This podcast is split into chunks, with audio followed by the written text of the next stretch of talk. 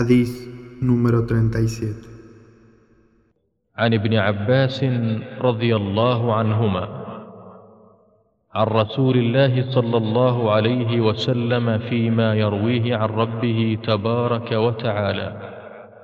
قال إن الله كتب الحسنات والسيئات ثم بين ذلك فمن هم بحسنة فلم يعملها كتبها الله عنده حسنة كاملة.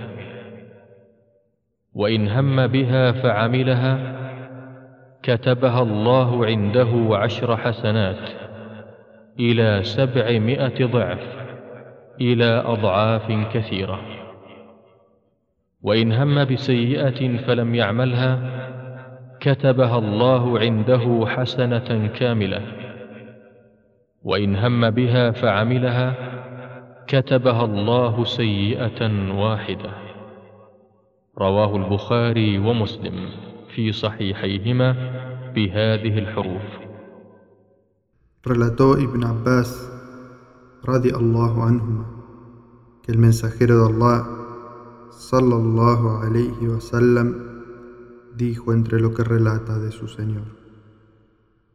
Ciertamente Allah ha escrito las buenas y las malas obras. Luego aclaró esto diciendo, quien haya intentado hacer una buena obra y luego no la haya completado, Allah le escribirá en su favor una buena obra completa.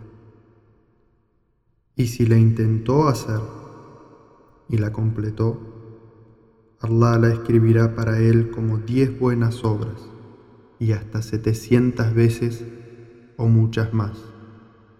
Pero si ha intentado cometer una mala obra, pero no la ha completado, Allah habrá de escribírsela como una buena obra en su favor y si intentó cometerla y llegó a completarla, Allah la escribirá como una sola mala obra.